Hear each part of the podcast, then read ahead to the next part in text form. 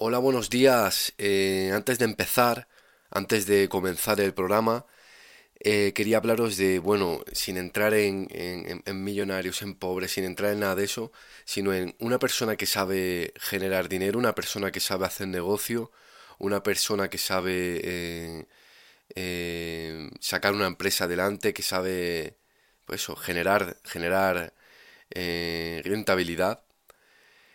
O lo es o no lo es. O se hace o no lo es o no lo será. Porque una persona millonaria eh, o que tiene mucho dinero tiene unos hábitos que le hacen ganar dinero. Tiene unos hábitos que le hace gastar poco. eh, que según cómo se mire también es ganar, ¿eh? En gastar poco es ganar. Tiene una mentalidad que le hace eh, ganar dinero. Una forma de ver las cosas que le hace ganar dinero. Tiene una forma de ser que le hace ganar dinero. Y todo lo contrario. Una persona que no sabe gestionar sus finanzas, tú le das dos millones de euros y acaba debiendo cuatro millones de euros. Vive con un estilo de vida que le hace perder cada día más dinero del que gana. Una persona que gestiona bien su dinero compra acciones en Amazon, por ejemplo, o invierte en su página, o hace afiliado, o socio de Amazon, y aprovecha esta compañía para generar dinero, generar una rentabilidad. Una persona que no gestiona bien su economía utiliza Amazon para comprar, para gastar más cómodamente, para llegar a más, produc- a más productos aún que no necesita, a más antes, a más productos antes todavía, productos que no necesita.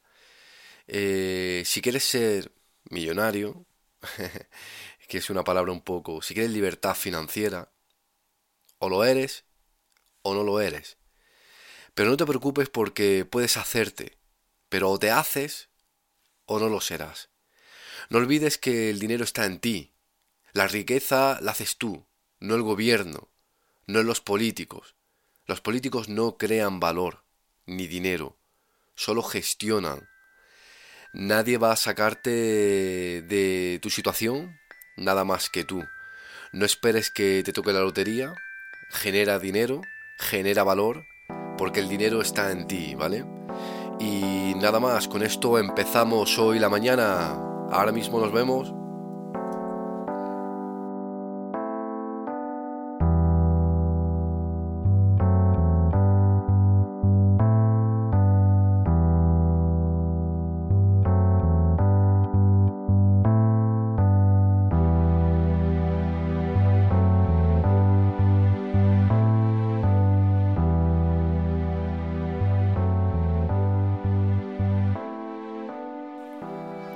Días compañeros y compañeras, Eh, bienvenidos a Salvados por la Bolsa, un día más, una semana más, un programa más. Eh, soy Dani Soñora, eh, eh, coach financiero, asesor financiero y bueno, eh, tal y como empezaba el programa, eh, es muy habitual, es habitual entre comillas, esas personas que, que, que tienen un gran patrimonio, que heredan un gran, un gran patrimonio porque no lo han conseguido ellos y, y si no tienen la- los conocimientos, si no tienen los hábitos adecuados, eh, acaban perdiéndolo todo, acaban debiendo más, acaban gastando cada día más de lo que, de lo que generan. Sí, sí, y, grandes fortunas, por eso veréis muchísimos famosos que, que estaban arruinados, que no tenían un duro que debían más de lo que tenían y es porque no han tenido una buena gestión. Muchísimos eh, deportistas de élite que han, han ganado mucho dinero o, o gente que, que ha heredado eh, patrimonios fam- familiares que lo han hecho polvo y, y- luego han llegado los nietos y ya lo han destrozado. Por eso es muy importante tener unos hábitos para alcanzar la libertad financiera, para ser una persona con mucho dinero. Eh, no tiene por qué tocarte la lotería. Es más, es muy complicado que te toque la lotería. Siento decirte que lo más, lo más probable, lo normal, es que no te toque la lotería nunca. Eh, son personas que tienen hábitos, que cambian pequeños detalles en su vida y los transforma y de pronto ingresan más que gastan. Saben rentabilizarlo, son valientes cuando tienen que serlo, cuando son jóvenes y son eh, cuidadosos cuando el mercado está alcista, cuando todo el mundo es descuidado, cuando ya son más mayores, etcétera. Y bueno, eh, por cierto, quería agradecer los apoyos, ¿vale? Porque estoy recibiendo apoyos, apoyo económico y deciros que bueno, con, con, esos apoyos estoy eh, pues mejorando la, la calidad de sonido. Eh, ahora tengo un, pie de micro mucho mejor porque antes estaba un poco ahí incómodo grabando y pronto a lo mejor y meto medios audiovisuales, empiezo a grabar algún vídeo, ¿vale? Y poniéndolo en YouTube para, para ver algunas cosas que necesitaremos ver en gráficos y tal. Como siempre digo, a pesar de que sigo un, programa, de que sigo unos, unos esquemas, eh, no leo realmente. O sea, yo sé de lo que tengo que hablar, pero al final es una charla que tengo con vosotros, que vosotros tenéis conmigo a través de los comentarios y por eso puede haber alguna, alguna vez que cometa algún error eh, que la alergia me juegue una mala pasada y, o que alguna aclaración que tenga que hacer en, los comentarios, ¿vale? Eh, dicho esto, eh, ¿qué está pasando con el... Antes de empezar el programa o del tema del que quería hablar, que hoy vamos a hablar del, del método EVA, ¿qué está pasando con el Dogecoin y o con las criptomonedas? ¿Seguís teniendo FOMO?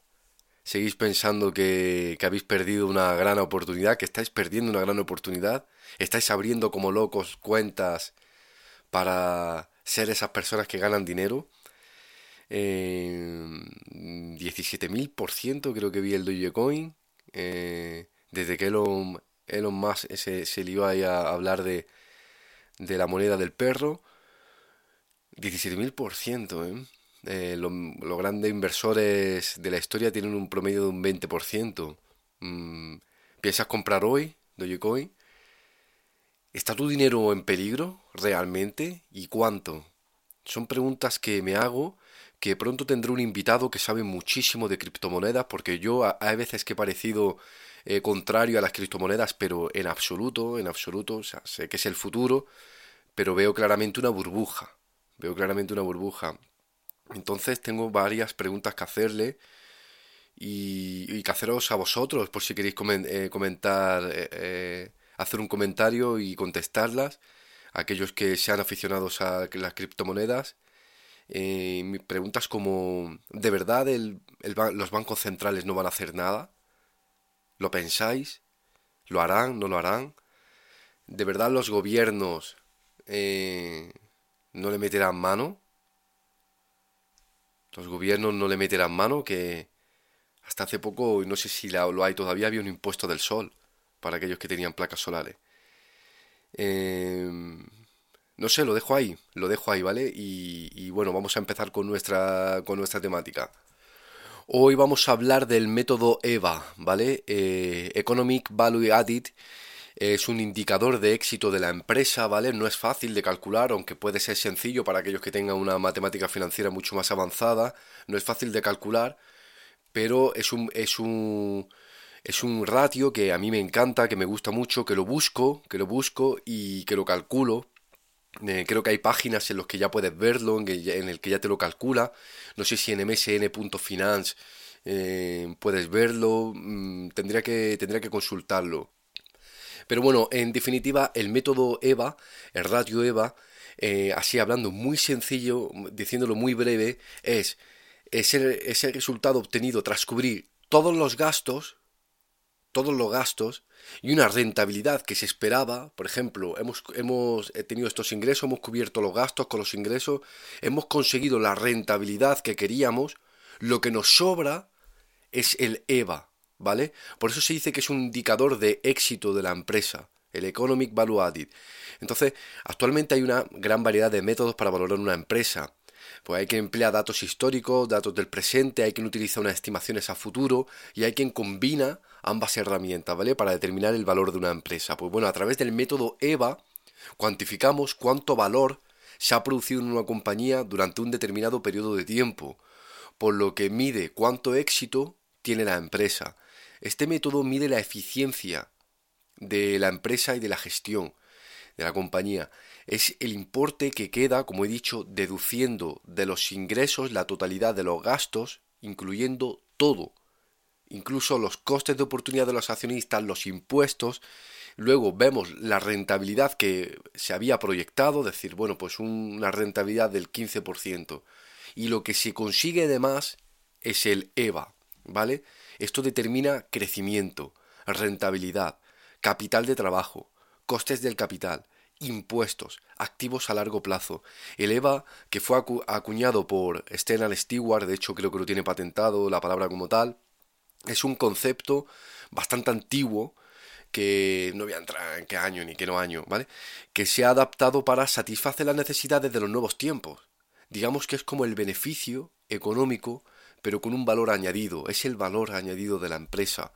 De modo que el EVA es el resultado, como vuelvo a decirlo, obtenido tras cubrir todos los gastos y una rentabilidad esperada por los accionistas. Y cuando se han cubierto todos esos gastos y se ha obtenido la rentabilidad esperada, pues lo que sobra es el EVA. ¿Es fácil de calcular? No. No. Eh, si no, consiste en ver una empresa que ha caído, ves el EVA, ya está, comprar y ya está. Muchos de los cálculos que hacemos aquí, muchas de las cosas que hablamos aquí, no son fáciles, ¿vale? Eh, pero el, EVA, que se incluirá en la formación que, daremos eh, próximamente en análisis fundamental, eh, se calcula con el NOPAT, que ahora veremos lo que es, menos costes del capital, cost of, o cost capital, aquel que le guste más, por el capital invertido. ¿vale? Esa es la fórmula, la fórmula. El, el NOPAT es el beneficio operativo después de impuestos, ¿vale? Se calcula como beneficio operativo menos los impuestos. Es decir, sería como calcular, calcular el margen operativo que quedaría para los accionistas si la empresa no tuviera deuda. como he dicho, el NOPAT se utiliza con frecuencia para el cálculo del EVA, o del Free Cash Flow, que, también lo veremos, ¿vale? Estamos hablando ya de conceptos que no quiero aburriros porque sean muy, muy técnico o complejo. El coste de capital es el coste de los recursos financieros necesarios para llevar a cabo una inversión.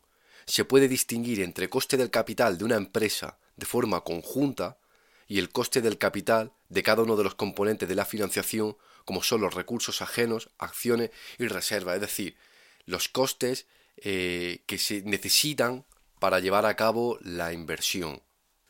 De manera que, insisto en que si a todos los ingresos operacionales se le deducen la totalidad de los gastos operacionales, el valor de los impuestos y el costo de la oportunidad del capital, se obtiene el EVA. En verdad es sencillo de calcular, ¿eh? a pesar de que he visto eh, que es complicado, eh, una vez que se, que se ve los, los, los conceptos que hay que, hay que buscar es muy sencillo de calcular. ¿Cuáles son las ventajas del EVA? Bueno, pues el EVA marca una diferencia en el mundo de los negocios al permitirte optimizar la gestión y aumentar la riqueza. Esta forma de medición presenta pues, múltiples ventajas, ¿vale? Como puede aplicarse a cualquier tipo de empresa, sin importar su actividad o tamaño. Su cálculo, como he dicho, no es complejo, entre comillas, es fácil de comprender y aplicar, permite medir con, precisión la riqueza generada desde la perspectiva de, los accionistas, que será nuestra perspectiva, a menos que haya algún CEO escuchándonos, eh, cualquier directivo o empleado puede entenderla con facilidad, es posible realizar mediciones efectivas cuando se aplica como sistema de incentivos monetarios y evita prácticas cortoplacistas que deterioran a, eh, sobre todo a los especuladores, ¿vale? Entonces, eh, ¿cómo, podemos interpretar el EVA? Porque no vamos, eh, me costaría mucho hacer un, ejemplo práctico buscando aquí, ¿qué te digo yo? Los costos, las costes de la mercancía, de la utilidad, diciéndolo y, y pasaría a ser muy aburrido. Lo, lo, importante es que os quedéis con el, con qué es el EVA, lo veremos en el curso formación por, con vídeo y con cálculos prácticos, ¿vale? Y bueno, y para interpretarlo, el, un EVA positivo es cuando una compañía tiene una rentabilidad del capital superior a los costes de los mismos y ha creado valor económico. Un EVA negativo indica que una compañía está agotando sus recursos, ¿vale? Entonces, bueno, tenemos ese concepto más ahí. Eh, como siempre digo, ¿cómo, ¿cómo, busco yo empresas? Normalmente pues utilizo Screener, trato de buscar empresas devaluadas. Eh, no es que termine de ser un value investing, yo totalmente, porque también tengo empresas en crecimiento, empresas que están empezando, compañías. Em, pero es, eh, una vez que, le ves sus fundamentales, ves en qué momento técnico está con la gráfica, le ves eleva, eh, tratas de proyectar son en datos que vas adquiriendo de la compañía que al final te hacen eh, minimizar los errores y te hacen acertar más en las, eh, en las subidas para las subidas, para las subidas eh, de bolsa y obtener rentabilidad. Para aquellos que quieran meterse, ya os digo, en el mercado de las acciones, que es muy complejo y es muy fácil equivocarse, ¿vale?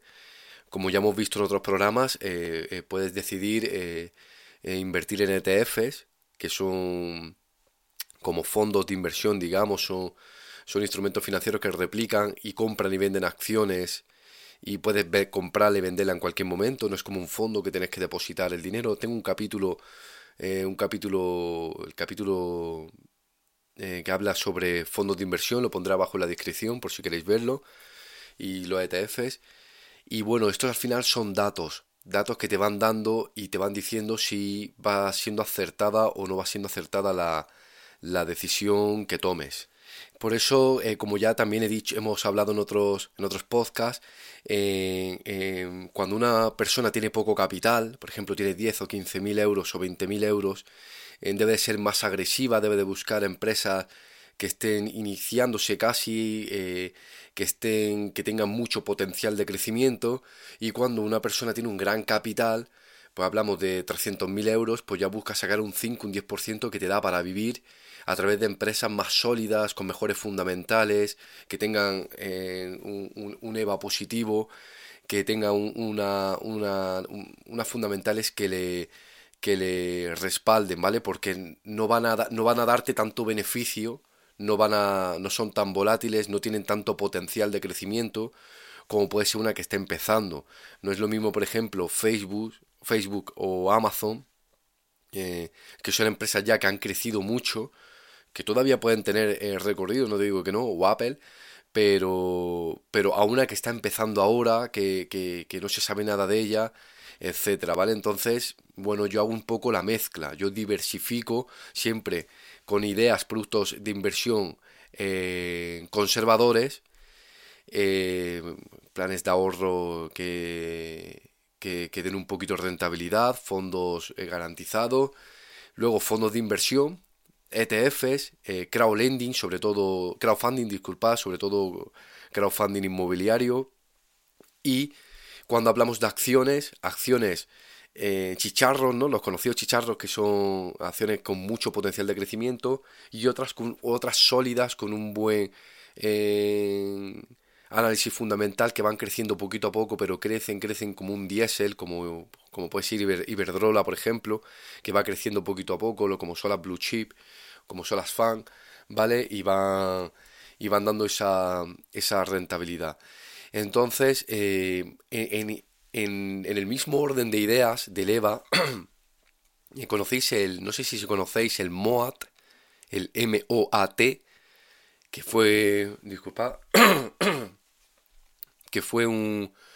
Warren Buffett lo, acuñó el término MOAT, eh, en inglés viene de foso, es un, un paralelismo que Buffett hacía con los fosos de los castillos, es uno de los aspectos o conjunto de aspectos que tiene en cuenta invertir en una empresa, Warren Buffett, que tanto hablamos de él. Eh, cuanto mayor sea ese foso, el MOAT, más inamovible será la posición que ocupa el negocio, ¿vale? Y quiero hablaros de él porque ya te digo, va al hilo de, del EVA. El MOAT no es en sí un predictor, pero sí una señal de estabilidad que permite estar más seguro al comprar unas acciones. El MOAT permite tener, eh, porque muchas veces eh, a la hora de invertir podemos tomar decisiones racionales, pero, pero inconscientemente eh, hacemos, muchas veces actuamos impulsivamente. Y el MOAT permite tener este sentido común, esa visión amplia para ver qué lugar, qué lugar ocupa realmente una empresa. El mercado es muy amplio y una selección de empresas con MOAD ha demostrado ser muy resistente ante periodos de recesión y con bajadas más relajadas en las cotizaciones, ¿vale? Eh, ¿Qué es una empresa? ¿Qué es una compañía con MOAD? Pues eh, el MOAD o foso económico, según Buffett, es la, sostenibilidad, la ventaja competitiva de una compañía frente a su competencia, es decir, la sostenibilidad del producto o servicio que da y la prolongación en el tiempo. Cuanto mayores sean esas ventajas competitivas, pues mayor foso estaremos hablando. Un ejemplo muy práctico y muy fácil de entender es la Coca-Cola. La Coca-Cola es un producto, que esto habla Warren Buffett en sus libros, eh, es un producto que, bueno, eh, difícilmente se va a dejar de consumir. La gente lo consume y lo consume y lo consume en el, en el asunto de la Coca-Cola. Y, es, y tiene esa ventaja competitiva. Incluso ya se ha, se ha hecho el branding, ¿no? Ya se ha hecho el, el, el que cuando ves agua carbonatada negra le llamas Coca-Cola. Una empresa que desarrolla un excelente producto atractivo para los consumidores y además rentable no tarda en atraer competidores. O, Pepsi, eh, en fin, la de Hacendado, no es cuestión aquí de liarme a decir marcas. Otras empresas con ánimo de replicar el producto o incluso mejorarlo pueden hacerle perder cuota de mercado. Esas ganancias más repartidas son el principal inconveniente del que entonces deberá hacer frente a la empresa que ha desarrollado el producto innovador. Es decir, en la Coca-Cola, bueno, el problema que tiene es que puede haber muchos tipos de marca. Sin embargo, sí existen muchas de estas compañías que son capaces de sobrevivir a estos fenómenos, ¿vale? Eh, eh, son estructuras económicas que le hacen capaces de resistir ante los demás imitadores. Imitadores, ¿vale? A este tipo de empresa, con fosos económicos, fosos anchos, son capaces de generar valor a largo plazo. Y, bueno, cuatro puntos para identificar esos fosos, ese MOAD, eh, muy sencillo, sin hacer, sin, sin muchos tecnicismos. Primero, costes empresariales bajos, que cueste poco fabricar el producto. A un menor coste tiene mucha más ventaja. Segundo, activos intangibles, por ejemplo, patentes, licencia o incluso una propia marca. ¿Vale? Sería otro MOAD, otro foso. Luego, por la demanda existente, es decir, que el producto se vuelva tan popular que se pueda subir el precio sin afectar a nuevos consumidores. Cuando una, eso, se, eso se dice cuando una empresa va ganando cuota de mercado. Y cuarto, costes de sustitución. Es decir, por ejemplo, eh, un banco, ¿no? No, no, no, te vas a cambiar de banco así, así por así, ¿no? Sino que, que tiene un coste el, el, el, llevar, el irte a otro banco o un software, por ejemplo, de tu empresa. Ahora cambiar todos los software de la empresa porque ha venido uno a algo más competente. Es decir, ese poder de afianzar clientes por los costes que conlleva cambiar eh, de compañía. Eso es otro, otro, otro MOAD, otro foso de mercado. Eh, una empresa con MOAD tiene un valor intrínseco superior a sus competidores. Por eso eh, he hablado a la par del EVA. El EVA era el valor del éxito de la empresa, el MOAD es ese valor intrínseco superior a sus competidores porque sobre todo lo que yo quiero es eh, eh, que adquiráis esos conocimientos, esos conceptos que os hagan, bueno, ahora investigar un poquito más, podéis meteros en internet, qué se eleva, cómo se calcula, eh, qué es el MOAD, por qué, por qué Buffett hablaba del MOAD, por qué esto le hizo ganar mucho dinero, por qué le hizo convertirse en un multimillonario y tal, pero sobre todo es eh, que, que, conozcáis esos conceptos que te hacen buscar una compañía y, que luego te hacen vender la compañía. Si eso, eh, si se deja de, de, crear un EVA, si se deja, si ya no tiene un MOAT muy, muy profundo, ¿vale? Pero es muy importante eso, que conozcáis conceptos que hacen minimizar los fallos ante la inversión de, de las acciones. Y bueno, como ya se me acaba el tiempo, quería terminar el programa eh, contando una anécdota, una anécdota que me pasó anoche mismo, anoche, la anterior noche, y no quería pasar el programa sin contarla. Y es que estábamos por H por B fuera de mi casa, fuera en el exterior, nosotros vivimos en el campo, y, y bueno, de pronto vimos en fila india, por el cielo, un conjunto de estrellas a gran velocidad circulando una tras otra, una tras otra, una tras otra, por lo menos 40, 50 estrellas juntas a gran velocidad. No eran aviones, no eran eh, drones, no eran ovnis, no eran ovnis, era, quizás algunos de vosotros ya lo hayáis visto, ya lo, lo, hayáis encontrado, era ni más ni menos que los satélites de Starlink. Starlink es, una, es un proyecto de Internet eh, que, quiere, dar Internet por todo el mundo, por todo el mundo a una gran velocidad, 120 y tantos megas de descarga, y es un, es un, es un proyecto de Elon Musk, el creador de las empresas de Tesla, los coches eléctricos, y SpaceX, que es una empresa que quería hacer a bajo costo la colonización de Marte. Entonces, esta empresa estuvimos estudiándola hace más de un año, eh, un compañero y yo, y hablábamos de eso, de, que era casi ciencia ficción, cómo iba a abordar Internet por todo el mundo.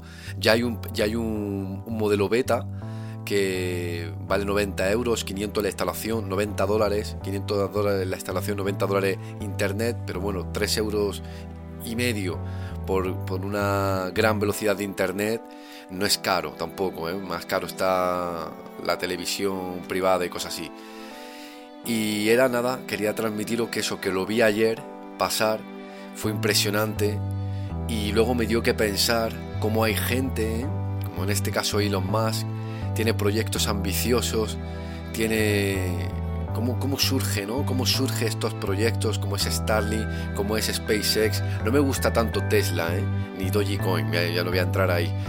Pero cómo, cómo hay gente que piensa y eso no sale de la noche a la mañana. Eso no sale de la noche a la mañana. Eso es eh, gente valiente, gente que actúa, no que le da un chispetazo un día de copas y dice, hostia, vamos a poner internet por todo el mundo. No, no va así.